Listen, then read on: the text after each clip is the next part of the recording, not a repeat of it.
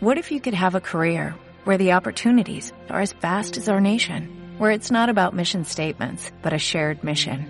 At U.S. Customs and Border Protection, we go beyond to protect more than borders, from ship to shore, air to ground, cities to local communities. CBP agents and officers are keeping people safe. Join U.S. Customs and Border Protection and go beyond for something far greater than yourself. Learn more at cbp.gov/careers. Sí, señor, sí, señores. Puedo confirmar, este podcast está buenísimo. Buenísimo, buenísimo, porque por fin les traigo un caso real de un man que me escribió, un parcero colombiano, de Medellín creo. Y bueno, voy a publicar el audio de él, o sea, lo que él me dice, lo que me comenta de su situación con, con una mujer. Y bueno, vamos a, a comentarlo, ¿no? A ver en, en, qué se equivocó, qué pudo haber pasado. Le voy a cambiar la voz al man, ¿no? Yo no sé cómo hacer eso, pero ahorita me imagino que descubro cómo. Y, sí, porque bueno, él me pidió el favor que le cambiara la voz. Entonces, si tienen más casos así, obviamente, para que todos aprendamos, me los pueden comentar y yo aquí. Y bueno, nada. Sin más preámbulos, escuchen, escuchen esto. Parcero, es que como te parece, vos que sos un crack con ese tema de las mujeres. Hace un tiempo vengo hablando con una chica. Y pues yo al principio me importaba importaculizado, pero pues yo no le prestaba tanta atención y todo el cuento, le respondía cuando podía, a veces le respondía. Sin embargo, cuando yo aparecía, pues era fusivo, especial con ella. Y ella un día llegó y me dijo que yo porque era así, pero que bueno, que al final a las mujeres siempre les gustaban los hombres que eran más así como mierdas con ella y todo el cuento. Entonces, ella me dijo eso y entonces yo le dije que bueno, que yo iba a optar por cambiarlo y, y así fue, pues empecé a ser más especial, a estar más atento, más pendiente de ella. Pero no, parce, eso fue un arma de doble filo brutal, weón. Y pues yo ya empecé a sentirme como muy encarretado con ella y ahora prácticamente se invirtieron los papeles, entonces ahora ella como que se relajó, es como, como muy mierdita, es muy mierdea. Entonces, ¿qué días? Pues no, por la noche hablamos un rato y me respondió toda cortante y yo no le volví a hablar. Y al otro día le escribí hasta por la noche diciéndole que había estado ocupado todo el día, pero que lo había pensado y me dijo que mm, sí, claro, cómo no.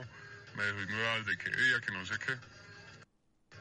Pero pana, yo siento que me tiene dominado, weón. No, no sé qué hacer. Entonces resulta que ella en alguna oportunidad estuvo hablando con otro pelado y todo el cuento y pues hoy la saludé, me saludó normal y pues le pedí que fuera sincera, que yo la sentía como muy, muy abierta, como muy apartada y pues que me dijera si era que había vuelto a hablar con ese man o, o ya no estaba interesada en que siguiéramos hablando, pero que fuera sincera y me dijo, ah, oye, espérame, ya termino una llamada y te hablo. Y eso fue como a las 8 de la mañana y nada pero estoy sin saber qué hacer, marica, y uno estando eh, siendo víctima de sus propias emociones puede cometer errores. Bueno, ahora sí. Sencillito. Eso explica mucho el comportamiento de las mujeres, ¿no? O sea, ella misma, en el caso del man, le reconoció que a las mujeres en general le gustaban los manes mierdas, o los hijueputicas, por decirlo de otra forma. Pero ¿qué es ser hijueputa, no? Con una mujer. Nada. Un man que la ignora, que no es su prioridad, que de pronto tiene más mujeres y, y bueno, ese es el que le gusta. Generalmente es así. Ella misma se lo reconoció. Pero fíjate el error de, de, mi amigo que, ojalá de paso, le, le, le mando un abrazo porque me cae súper bien, hablamos bastante. El error de él, te digo cuál fue, que las mujeres generalmente tienden a dejar como una semilla de duda en los hombres como para ver qué, de qué están hechos. Entonces, claro, ella le dijo, ay, no, pero que tú eres como mierdita, no me saludas, no sé qué. Y el man empezó a cambiar, o sea, empezó como a prestarle más atención tal y se invirtieron los papeles como él mismo dijo. Claro, porque el man, lo que ella le dijo, le hizo caso enseguidita. O sea, y, y no olvidemos que no son nada, ¿no? No es una pareja, no es un noviazgo, no es una, no es la esposa, es que es otra cosa, ¿no? Que es una relación una relación es más difícil de manejar. Es una vieja que no conoces, o sea, ¿cómo vas a cambiar lo que tú eres solamente porque ella te dice? Eso demuestra necesidad de afecto, o no de afecto, pero sí como necesidad de validación más bien, de atención, de lo que ella diga o haga. Entonces ahí va, ahí va el primer error, o sea, uno no tiene que cambiar lo que es uno solamente para complacerla a ella o a la que sea. Si el man es así, que de pronto es como... Él mismo dice, yo no es que sea mierda ni nada, solamente que a veces le respondía y a veces no. Ya, normal, eso no tampoco qué, no tiene nada de malo. Eso a uno no lo hace hijueputica, pero generalmente a una mujer, sí, a una mujer le duele eso. Entonces dice, ese man es un hijueputa, siempre no me responde, no sé qué. Pues no debería pasar, ¿no? Porque eso no es ser hijueputa, ¿no? Eso no es faltar respeto, ni nada, ni ser grosero, ni ser nada, mejor dicho, eso... Solamente que el man está ocupado y se da el derecho a ignorarla porque de pronto tiene más mujeres. Eche, que no puede tener, si no la mujer de él. Pero lo que digo es, el error más clave aquí, o el más importante, es que el man cambió lo que era solamente para complacerla y cuando ella se dio cuenta de eso, le dejó de gustar. Y mira que el man quedó tan mal. Claro, porque uno de hombre se ilusiona, ¿no? Si ella me está diciendo que quiere que cambie esto, esto de mí, si yo lo cambio, entonces yo puedo tener algo con ella. Eso es lo que uno de hombre piensa. Pero no pasa, papi. No pasa. O sea, no ocurre así. Y acá está este caso que es real. O sea, es un man que me escribió de la nada, yo no lo conozco. Pero lo trato como si fuera mi amigo, como, como a todo el mundo, como a ustedes los que me escuchan. Y pues sí. Entonces pasa. Pasa lo contrario. ¿Qué pasó ahí? O bueno, ¿qué sintió el man? Claro, el man dijo, no, yo ya cambié, entonces yo ya, pues, podría tener algo con ella, no sé qué. Y ella se apartó. Y el man quedó inseguro. Fíjate en el estado de inseguridad que está, que dice, o ¿será que volvió con el man con el que estaba? Y le dice, no, es que yo solamente te estoy pidiendo honestidad, si volviste con él no pasa nada, si tal. Mi hermano, a usted no le interesa si volvió con el marido, con el esposo, con el mozo, con el arrocito, con, con el polvo, con el polvo de gallo, con el polvo de mico, con lo que sea. con lo que sea. A uno no le importa eso. Si tiene ex, eh, bueno, novio, eso es lo de menos, mi hermano, porque aquí el premio es usted. O sea, en ese caso es usted. Es decir, ella verá y podrá escoger, ¿no? Ella se dará el lujo. Bueno, escoge, mi amor. Escoge a ver si encuentras algo mejor que yo. Eso es lo que uno tiene que creerse. Y obviamente para creerse uno eso, tiene que ser bastante bueno, ¿no? O sea, uno generalmente tiene esa confianza cuando ha logrado cosas importantes. No es una falsa confianza, no se trata de ego, pero sí valorarse uno, de lo que uno ha hecho, de lo que uno ha logrado. Y pues sí, el man empezó con la inseguridad, que no, sé si ha vuelto, que solo quiere honestidad y tal. Le está metiendo mucha vaina a una vieja que, pues, no, no sea, no, no son nada.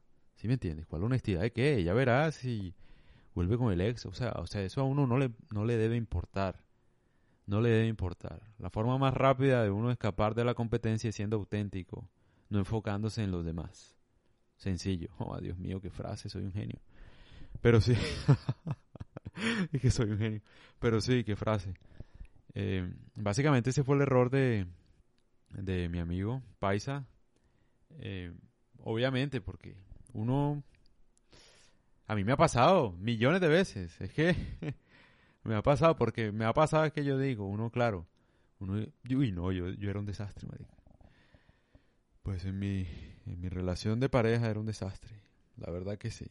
Tuve una época muy mala muy mala. Que, uy, no, claro. Porque uno, uno de hombre piensa todo como que si hago tal cosa, o sea, ella me está pidiendo que cambie esto, entonces yo lo cambio, entonces ya, listo, tengo el amor de mi vida, entonces seamos felices para siempre. Y no pasa así. No pasa así, es como encontrar un equilibrio, ¿no? De, de complacer en cierto aspecto, pero no todo, ni tan fácil.